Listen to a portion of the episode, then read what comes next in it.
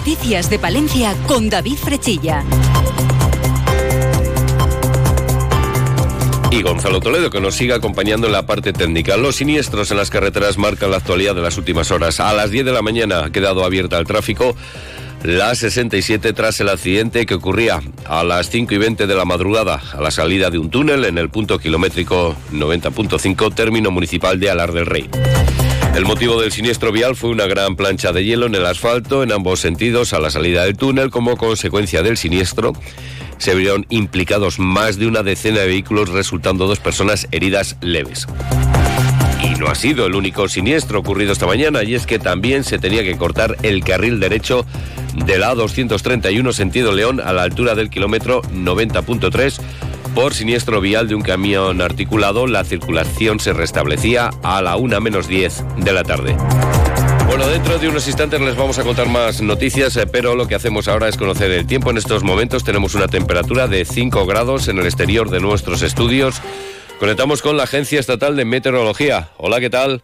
Buenas tardes. Buenas tardes. Desaparece la niebla de la provincia de Palencia. Durante la tarde intervalos de nubes, cielo algo más nuboso en áreas de montaña donde no se descarta algún chubasco ocasional con una cota de nieve que bajará 1.300 metros. El viento del norte con algunas rachas fuertes en zonas de montaña. Las temperaturas subirán en la meseta donde ya no tendremos niebla, bajarán sin embargo en zonas montañosas. Máxima prevista de 6 grados en Guardo, 7 en Carrión de los Condes y 8 grados en Palencia, Cervera de Pisuerga y Aguilar de Campo. Mañana regresan las nieblas a la provincia de Palencia, nieblas matinales localmente persistentes y angelantes, con mínima prevista de 3 bajo cero en Carrión de los Condes, 2 bajo cero en la capital y 1 bajo cero en Aguilar de Campo. Es una información de la Agencia Estatal de Meteorología. Grupo Salmillán, Tanatorios Funerarias, les ofrece la noticia del día. Hablar de Gullón es hablar de buenas noticias y de creación de empleo. La galletera aguilarense da un paso más en su apuesta por el talento. Incorpora desde el mes de octubre 200 personas a su plantilla, superando así los 2.000 puestos de trabajo directos. Como resultado de la estrategia de Galletas Gullón de promover el empleo y de atraer talento a la comarca de la montaña palentina, recordamos que lanzó a primeros de octubre la convocatoria de 300 puestos de trabajo para sus instalaciones de Aguilar de Campo, que concluirá a finales de marzo de 2024 y con la que se prevé una mayor ampliación del número de empleados para entonces. En declaraciones a Onda Cero, el director corporativo de Galletas Gullón, Francisco Evia, afirma que la empresa busca que la gente de la comarca sepa que hay trabajo asegurado en la empresa, haciendo un llamamiento también a los que un día se marcharon de la zona. Y es que, como comenta Evia, hasta el año 2030 Gullón tiene planteado crear 100 puestos de trabajo al año. Seguiremos contratando eh, durante el 2024, durante el 2025, 2026, así hasta el 2030, seguro que vamos a crecer a 100 puestos de trabajo al año y nos gustaría que ese mensaje llegara a la gente de la comarca, para que se quieran quedar, para que vean que hay futuro y que pueden desarrollar su proyecto de vida en la montaña palentina. Grupo San Millán sigue creciendo en la capital y también en la provincia. En la calle Extremadura 12, nuevos velatorios crematorio con amplias y confortables salas. También en venta de baños y Villamuriel. Grupo San Millán. Siempre a su servicio las 24 horas del día en el teléfono 979 166 200. Bueno, pues de la montaña nos bajamos hasta la capital palentina. Los amantes de la bici de la capital están de enhorabuena. Hoy se ha presentado la finalización de las obras de integración del carril bici en la ciudad y conexión del Camino de San Román con el Canal de Castilla y los caminos de Sirga. Las obras, que han tenido un coste de 1,7 millones de euros, van a permitir crear un nuevo carril bici de 3 kilómetros. Álvaro Bilbao es el concejal de urbanismo.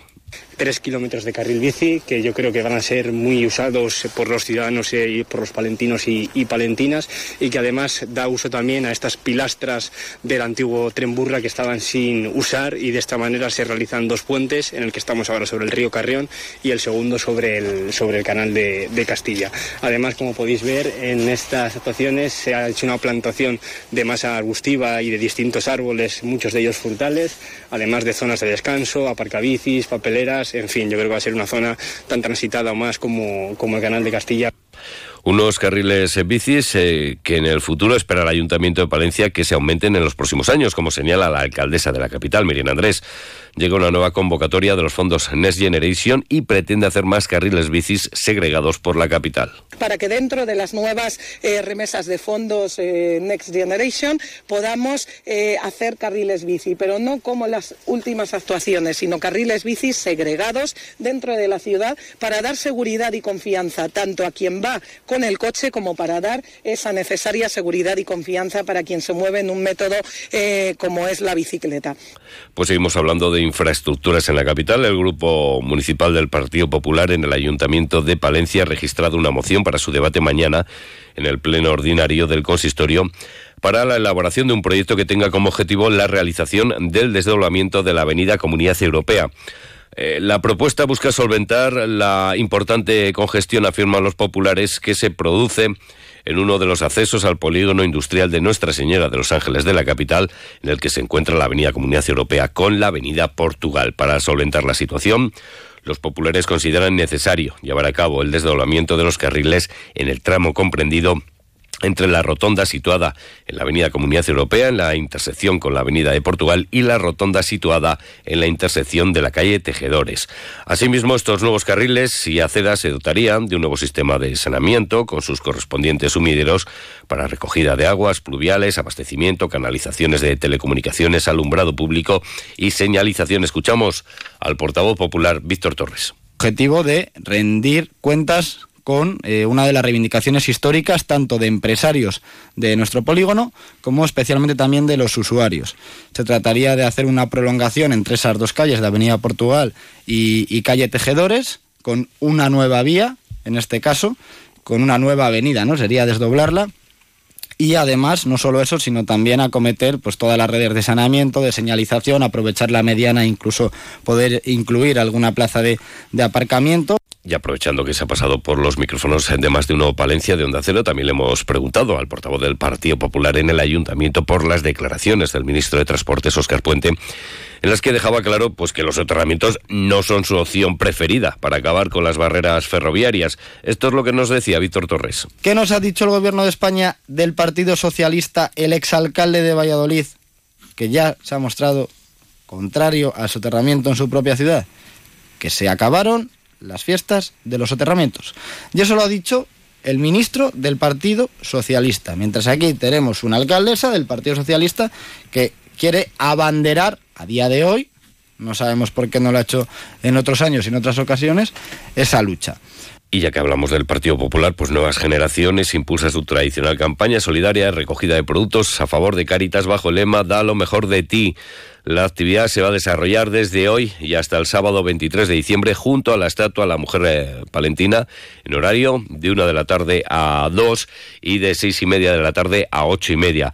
El año pasado la organización juvenil recaudó 767 kilos y 1.600 euros gracias a la colaboración de los eh, palentinos. Volvemos al ayuntamiento para hablar de nuestros pequeños y de sus futuras vocaciones, porque el ayuntamiento de Palencia a través de la Concejalía de Juventud, ha puesto en marcha el proyecto Conociendo Profesionales. ¿Qué quiero ser de mayor? Con el objetivo de orientar, guiar y ayudar a los más eh, pequeños hacia una vocación desde una atención temprana.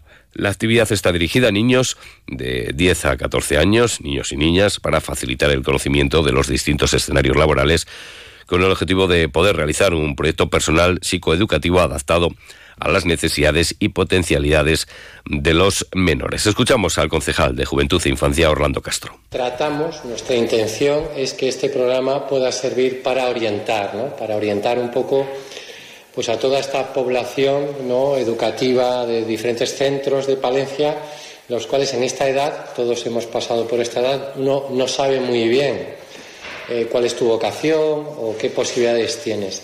Consideramos que, que, que el ámbito sociosanitario es un ámbito de primera necesidad y es un ámbito que se desarrolla en Palencia tanto a nivel público como privado. Pues precisamente hablamos del ámbito sanitario, porque la representación de la Asociación Empresarial de Servicios Sanitarios y Sociosanitarios Privados de la provincia de Palencia y las personas trabajadoras representadas por las centrales sindicales UGT, Comisiones H y CESIF han firmado el nuevo convenio que tendrá una duración de tres años, considerándose su entrada en vigor el día 1 de enero de 2023. Recordamos, este convenio afecta a 1.200 personas. Lo que hacemos ahora es hablar de nuestro mundo rural.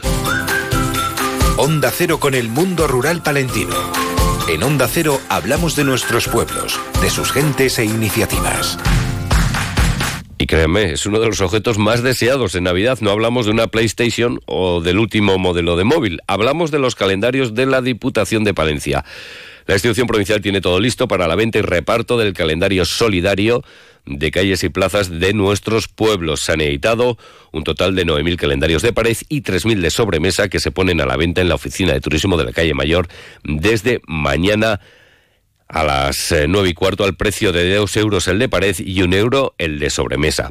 Se reparte gratuitamente también a todos los ayuntamientos de la provincia y también en los recursos turísticos gestionados por la Diputación de Palencia, siempre con la adquisición, eso sí, de la entrada para hacer la visita o el viaje. Ángeles Armisen es la presidenta de la institución provincial. Eh, son imágenes que acercan Palencia y nuestros pueblos a miles de personas, como digo, a muchos palentinos, pero luego es muy codiciado, codiciado por muchos palentinos que están fuera y que les gusta tener ese calendario.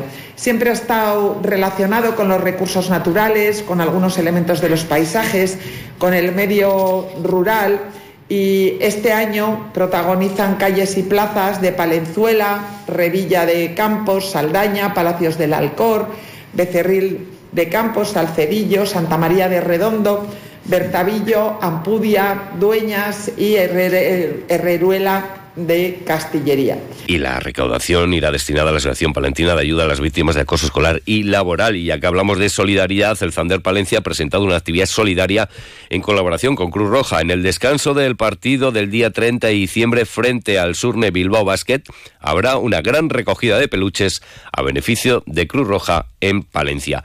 Hoy nos vamos a despedir hablando de un documental con sello palentino. 1521. Y en abril, para más señas. En Villalara justician quienes justicia pidieran. Comuneros se sitúa uno, como uno de los documentales independientes de producción española más vistos de Netflix en Europa. El largometraje documental Comuneros, producido y realizado íntegramente en Castilla y León, se encuentra entre los 18.000 contenidos audiovisuales más visualizados del mundo, según ha publicado Netflix. Hay que recordar que este documental está dirigido por Pablo García Sanz y producida por el palentino Miguel Sánchez González y cuenta con la banda sonora original del grupo de música de Palencia, El NAM. Pues con esas buenas cifras ¿eh? Un documental elaborado por gente de aquí, de nuestro terruño. Nos despedimos. Llegan las dos. Les dejamos con las noticias de España y el resto del mundo. Ya lo saben, a partir de las dos y media, la actualidad, las entrevistas, las noticias de Castilla y León con Roberto Mallado y Lucía Barreiro. Buenas tardes.